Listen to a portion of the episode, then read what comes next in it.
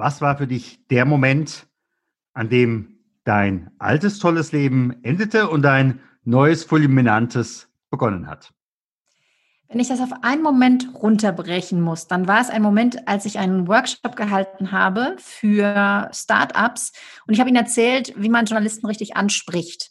Und das war eine Runde von fünf, sechs Leuten, eine ganz kleine Runde. Und in dieser Runde sagte eine Frau zu mir, sag mal, warum stellst du das nicht online?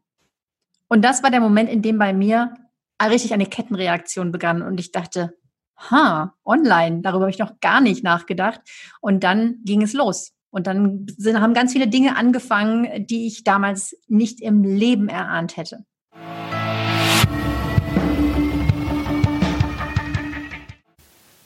Hey, bevor wir starten, habe ich ein Geschenk für dich. Die zwei Interviews und aus über 15 Jahren Coaching-Erfahrung habe ich für dich eine kostenfreie Aufgabenserie zusammengestellt. Mit jedem Impuls lernst du dich besser kennen, stärkst spürbar dein Selbstbewusstsein. Damit steigt dein Selbstwert im Innen wie im Außen. Wenn für dich die Stunde Null kommt, wenn es heißt Phönix oder Asche, wirst du deine Stunde Null frühzeitig erkennen. Und vor allem, für die ersten Schritte hast du dann bereits das nötige Handwerkszeug an Bord, um deinen nächsten Level zu erreichen. Jeden Freitagmorgen erhältst du eine Wochenaufgabe. Und das sogar für ein ganzes Jahr. Darüber hinaus, ich begleite dich gerne individuell, damit du deinen Phoenix-Moment erreichen wirst. Melde dich direkt an unter stefanhund.com slash 52 Impulse. Und jetzt geht es los mit dem Interview. Liebe Hörerinnen und Hörer, herzlich willkommen wieder zu einer neuen Folge von Stunde Null Talk. Heute begrüße ich Marike Frick. Liebe Marike, ganz herzlich willkommen hier in meinem Podcast. Vielen Dank für die Einladung. Mein Anruf geht in die Schweiz. Manch eine, manch einer kennt dich, denn du bist ja nun populär. Und jetzt frage ich erstmal, wer bist du, wenn du nicht arbeitest? Wenn ich nicht arbeite, ich ähm, verbringe sehr viel Zeit mit meinen zwei sehr äh, energievollen kleinen Jungs. Also klein sind sie gar nicht mehr. Der eine wird jetzt sechs und der andere ist gerade acht geworden. Also ich habe zwei, zwei Jungs, die mich auf Trab halten.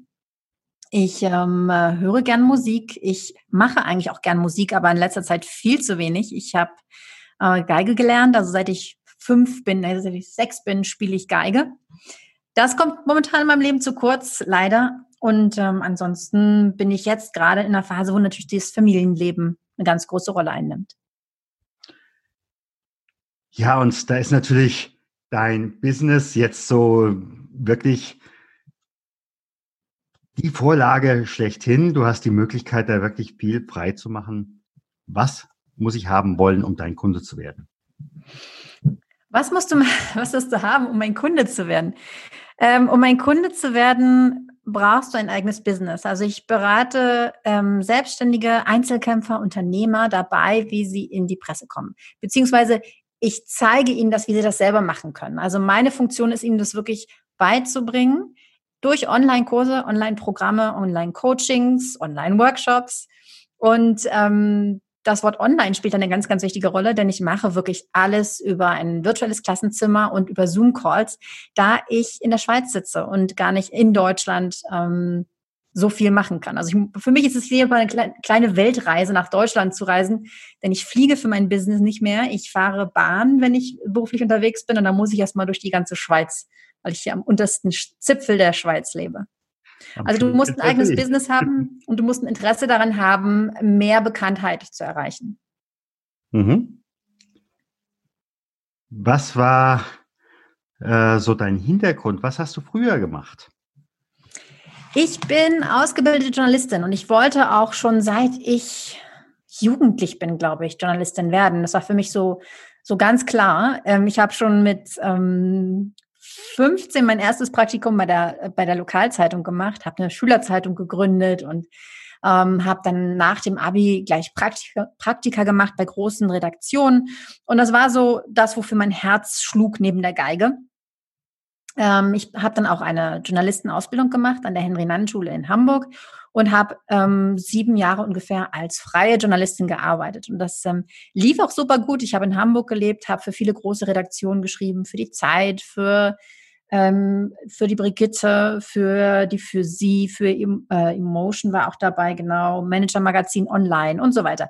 Also ganz viele Namen, die man kennt. Es hat mir super viel Spaß gemacht und ich dachte so, jetzt bin ich angekommen in meinem Traumjob und da hätte ich nicht gedacht, was nochmal aus meinem Berufsleben werden würde. Ja, wie kam jetzt nochmal dieser Umschwung? Du sagtest Hamburg und naja, Genf ist ja doch eine kleine Weltreise dazwischen. Ja, an der Weltreise ist mein Mann schuld.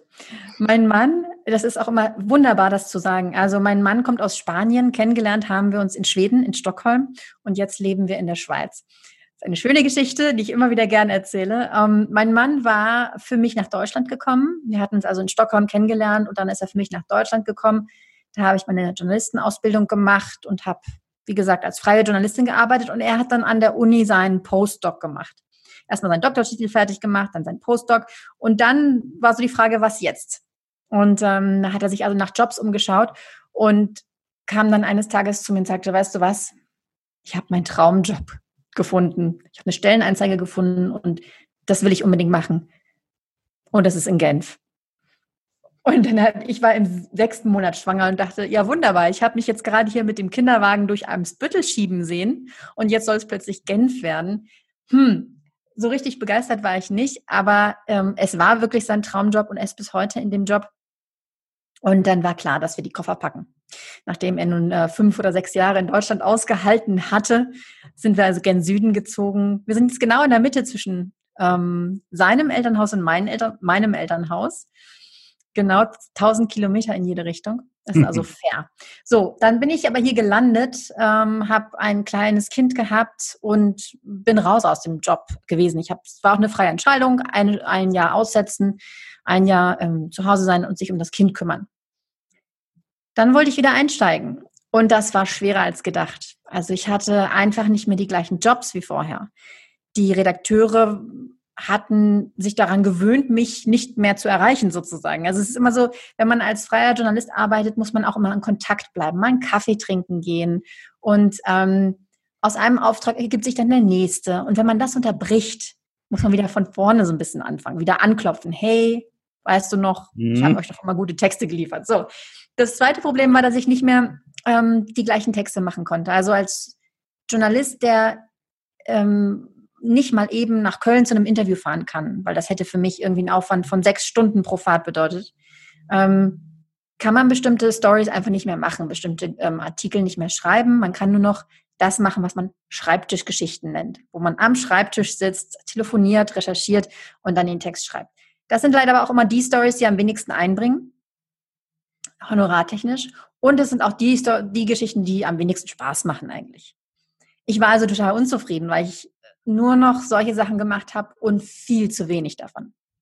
Also ich mhm. war vorher einfach ganz anderes gewohnt. Ich habe also plötzlich ähm, das Gefühl gehabt, irgendwas läuft hier richtig schief, davon kann ich ja nicht leben. Ja, zumal äh, ich vermute jetzt einfach mal, das könnte ja auch eure Partnerschaft äh, belastet haben. Äh, zum einen von dir her, dass du gesagt hast, äh, jetzt habe ich nur noch ein paar Franken und ein paar Rappen im Portemonnaie äh, und gegebenenfalls sind das auch nur noch die abgeleiteten von meinem Mann. Ja, ich habe ein Taschengeld bekommen und das fand ich ganz, ganz furchtbar. Ich ähm, war, seitdem ich zu Hause ausgezogen bin, autark. Also ich habe im Studium BAföG gehabt, habe nebenbei immer gearbeitet, habe mir mein Studium so verdient. Ähm, ich habe meinen Auslandsaufenthalt selbst ähm, zusammengespart und verdient ich habe dann mein eigenes Geld verdient ähm, als freie Journalistin und plötzlich habe ich ein Taschengeld von meinem Mann bekommen. Das war ein ganz furchtbares Gefühl für mich. Für ihn war das so, was ist dann daran so schlimm? Jetzt wird schon mhm. wieder so, ne? Aber mhm. für mich war das so, nee, da muss ich raus. Also es war für mich ein ganz starker Motivator, da rauszukommen, als ich gemerkt habe, das wird im Journalismus jetzt gerade in dieser Situation einfach nichts mehr, habe ich gedacht, okay, da muss ich mir halt was anderes suchen. Und meine ersten Versuche in die Richtung waren aber leider nicht so erfolgreich. Ich habe dann so bei PR-Agenturen angeklopft, habe gedacht, vielleicht kann ich irgendwie Broschüren texten oder so. Nun sitze ich aber in der französischsprachigen Schweiz ähm, und das war alles nicht so, also es war überhaupt nicht erfolgreich, null erfolgreich. Also mhm. das war der falsche Weg. Ja, und ich denke auch in dem Moment, wo man ja eigentlich schon mit einer Frusterwartung in solche Gespräche reingeht, ähm, wird es natürlich auch schwierig, nachher einen Erfolg zu erzielen. Wie bist du dann in dem Moment drauf gekommen? Ich vermute jetzt einfach mal quasi ins Wohnzimmer, du sagst vorhin eine kleine Gruppe äh, von Interessierten einzuladen, um zu sagen, Mensch, wie kommen ihr in die Presse? Ich war damals in einem Coworking Space ähm, und das war tatsächlich für mich ähm, die beste Entscheidung, die ich treffen konnte. Ich habe gesagt, ähm, ich möchte nicht zu Hause arbeiten, denn mein kleiner Sohn wurde von einer Nanny betreut tatsächlich. Also hier in Genf ist es unheimlich schwierig, einen Kindergartenplatz zu bekommen. Und eine Nanny zu haben, ist was ganz Normales. Und wir hatten eine junge Spanierin, die sich tagsüber um unseren kleinen Sohn gekümmert hat. Und die waren hier zu Hause. Und dann habe ich gesagt, okay, ich kann da nicht arbeiten. Also gehe ich in ein Coworking. Und in diesem Coworking haben die Leute mitbekommen, dass ich Journalistin bin und haben plötzlich angefangen, mir Fragen zu stellen und haben gesagt, ähm, ich bin immer so erfolglos mit meiner Pressearbeit. Was mache ich nur falsch? Und dann habe ich die ersten Tipps gegeben und habe dann gedacht, hm, vielleicht könnte ich jetzt auch mal ein Seminar machen. Vielleicht ist das auch eine Möglichkeit, mal was dazu zu verdienen. Und dann habe ich das erste Seminar aber kostenlos gemacht. Ähm, das war in dem Coworking. Ich habe ein bisschen was vorbereitet ähm, und habe die Leute aus dem Coworking eingeladen. Und das war die Runde, in der mir eine Teilnehmerin sagte, warum stellst du das nicht online? Wenn du einfach mal so die beiden Arbeitsweisen, die beiden Lebensweisen vergleichst, was hast du aus dem Alten ins Neue mitgenommen? Oder ist das einfach nur dasselbe online gestellt? Überhaupt nicht. Ich habe ja vorher aktiv als Journalistin gearbeitet. Das mache ich jetzt gar nicht mehr, weil mir einfach das Neue so viel Spaß macht. Aber ich wurde tatsächlich in eine völlig neue Welt gestoßen oder habe mich selbst da reingestoßen.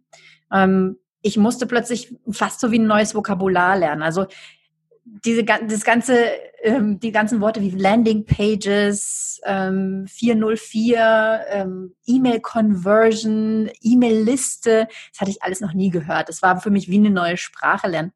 Und ich bin da aber darauf gekommen, weil ich nach diesem, nach diesem Workshop, den ich da gegeben habe und nach diesem Satz, warum stellst du das nicht online, weil ich da erstmal gegoogelt habe, habe gesagt, wie machen das denn andere Wissen online anbieten? Und dann bin ich auf Online-Kurse gestoßen und ich hatte vorher noch gar nicht von Online-Kursen gehört. Ich wusste gar nicht, dass es das gibt und dachte, huch, da gibt's ja richtig viele und huch, da in Großbritannien gibt's auch eine Journalistin, die macht das, das, was ich jetzt hier offline gemacht habe, im, im Meetingraum des Coworkings, die macht das on, mit einem Online-Kurs. Und dann habe ich mir deren Seite ganz genau angeguckt und wie die das macht und dachte, aha, und die bietet einen kostenlosen Download an. Und dann habe ich angefangen, mir diese ganzen Mechanismen ähm, anzugucken, ganz viele Blogs zu lesen, habe Webinare besucht, habe mir das alles so richtig reingezogen. Also abends, abends auf dem Bett noch saß ich und habe äh, Webinare mir angeguckt. Und ähm, was konnte ich da mitnehmen aus der alten Welt? Ich konnte, ich habe bringe natürlich ein, eine ähm, Fähigkeit zum Schreiben mit. Das hat mir ungemein geholfen. Mhm. Meine ersten Blogposts zu schreiben war natürlich kein Problem. Mein Newsletter zu schreiben überhaupt kein Problem. Und das hat mir einfach sehr, sehr geholfen. Und natürlich war meine Nische sofort klar. Also mhm. ich bin Journalistin, also sage ich dir, was Journalisten wollen. Mhm. Mhm. Und insofern hat mir mein altes Leben diesen Weg in das Neue Business total geebnet. Es war völlig logisch, was ich mache.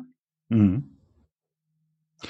Jetzt frage ich aber doch nochmal an der Stelle, wie war in dem Moment jetzt die Reaktion von deinem Umfeld? Jetzt zum einen dein Mann, möglicherweise auch deine Familie, der sagte, ach Mensch, Mädel, gehst jetzt online? Also passt das überhaupt? Mein Mann fragte irgendwann äh, nach so drei, vier Monaten, sag, was machst du da eigentlich den ganzen Tag? Und habe ich gesagt, ich probiere das jetzt mal aus. Ich, ich versuche mal hier so, so, eine Webseite zu bauen und mal zu gucken, ob ich so ein Online-Produkt anbieten kann. Ja, hast du denn überhaupt einen Businessplan? Ich gesagt, nö, mal gucken, ob das jemand haben will. Das konnte er überhaupt nicht verstehen, weil er ein ganz anderer Typ ist als ich. Das war seine Reaktion. Er war da also dann irgendwann kam dann doch ins Zweifeln, ob, ob ich jetzt hier nicht gerade meine Zeit verschwende und mhm. nicht lieber Auftraggeber suchen sollte. Mittlerweile hat sich der Zweifel deutlich gelegt. Äh, mein anderes Umfeld, die haben mich eher bestärkt. Also ähm, meine beste Freundin ist auch Journalistin und die fing da auch gerade an, in mhm. der Redaktion über Online-Produkte nachzudenken. Das war also eigentlich ganz spannend. Wir haben das so parallel gemacht. Sie hat das für ihre Redaktion gemacht und ich habe das für mein, äh, mein kleines äh, Feld gemacht. Und da haben wir manchmal abends noch um halb elf über Conversions gesprochen und uns ausgetauscht. Das heißt also, irgendwann hat dann dein Mann auch gesagt, jetzt gebe ich dir gar kein Taschengeld mehr. Ich finde es klasse, dass du es geschafft hast. Ja, das hat, hat aber tatsächlich eine Weile gedauert und das ist auch die Botschaft, mit der ich ganz klar rausgehen will. Ich war in einer privilegierten Lage. Ich, ich konnte ausprobieren, ohne dass es wehgetan hat. Mhm. Ich musste meine Familie nicht ernähren. Mein Mann hat meine Familie ernährt. Ähm, ich hatte den absoluten Luxus, erstmal anderthalb Jahre was zu machen, was mich noch nicht durch den Monat gebracht hat. Mhm. Also das hat nach, ich würde sagen, von der ersten Idee bis zu jetzt habe ich ein gutes Einkommen, sind ungefähr anderthalb Jahre vergangen. Und das ist eine lange Zeit, wenn man nicht den Luxus hat, ähm, dass man jemanden an seiner Seite hat. Und mittlerweile ähm, ist, ist das völlig geklärt. Also ich kriege überhaupt kein Taschengeld mehr. Ich verdiene mehr als er. Sicher bei dir. und, und ähm, das ist gar kein Thema mehr. Jetzt hast du auch einige Kunden und äh, Kundinnen, die sind möglicherweise an einer ähnlichen Stelle wie du damals. Und ähm, was gibst du denen in dem Moment mit, wenn sie gerade in so einer privilegierten Situation nicht sind? Was wären so deine drei Tipps? Tja, ähm, wer nicht in einer privilegierten Situation ist, muss ich natürlich etwas suchen, was ihn äh, den Monat über über Wasser hält. Das ist ja klar. Und trotzdem hoffe ich, dass meine Geschichte ein bisschen Mut machen kann, dazu etwas auszuprobieren, ähm, weil ich wusste nicht, ob es funktionieren würde. Mhm. Aber ich habe gesagt, ich muss das jetzt mal testen und ich habe dann auch ähm, natürlich einen Testballon losgeschickt. Ich wollte ja auch Geld damit verdienen. Ich habe also nach, dem, nach drei Monaten, nach, nachdem meine Webseite online ging, habe ich das erste Produkt angeboten. Als ich da gesehen habe, okay, mir kaufen da acht Leute ein relativ hochpreisiges Online-Produkt ab, ich dachte, okay, da ist Potenzial. Mhm. Also sowas mal auszutesten. Ich glaube, wenn das nicht gut gelaufen wäre, hätte ich vielleicht auch wieder überlegt, na, vielleicht texte ich doch Broschüren. Ähm, aber es auszu, ein, ein Produkt auszutesten, eine Idee auszutesten, auch wenn sie nicht das ist, was man sich seit man 15 ist, überlegt hat, erträumt hat. Also für mich war das eine Weggabelung, die ich nicht, überhaupt nicht vorhergesehen habe und die wirklich aus der Not geboren ist, aus meiner Verzweiflung. Ich kann doch hier nicht vom Taschengeld leben. So kann das nicht weitergehen. Mhm. Also das ähm, einer Idee eine, ja, den Mut zu haben, eine Idee anzugehen, umzusetzen, ähm, zu gucken, was muss passieren, damit ich es möglich machen kann. Also ich glaube, ich hätte mich gefragt, was muss passieren, damit ich das ausprobieren kann. Wenn ich nicht den Luxus meines Mannes gehabt hätte, dann hätte ich halt gesagt, okay, ich brauche jetzt einen Job für die Hälfte des Tages, der mich über Wasser hält und in der anderen Hälfte des Tages kann ich mich dem hier widmen. Also was muss passieren, damit ich es möglich machen kann? Jetzt gucken wir mal so in die Glaskugel oder du würdest durch Genf oder welche Weltstadt auch immer gehen, wenn wir das wieder alle dürfen. Und dann kommt ihr einem Kino vorbei. Und dort wird ein Film über dein Leben gedreht. Meine Frage ist, wie heißt der Film? Und was oh, wäre wow. auf dem Plakat? Nochmal, wie heißt der Film und? Wie heißt der Film und was wäre auf dem Plakat? Wie heißt der Film?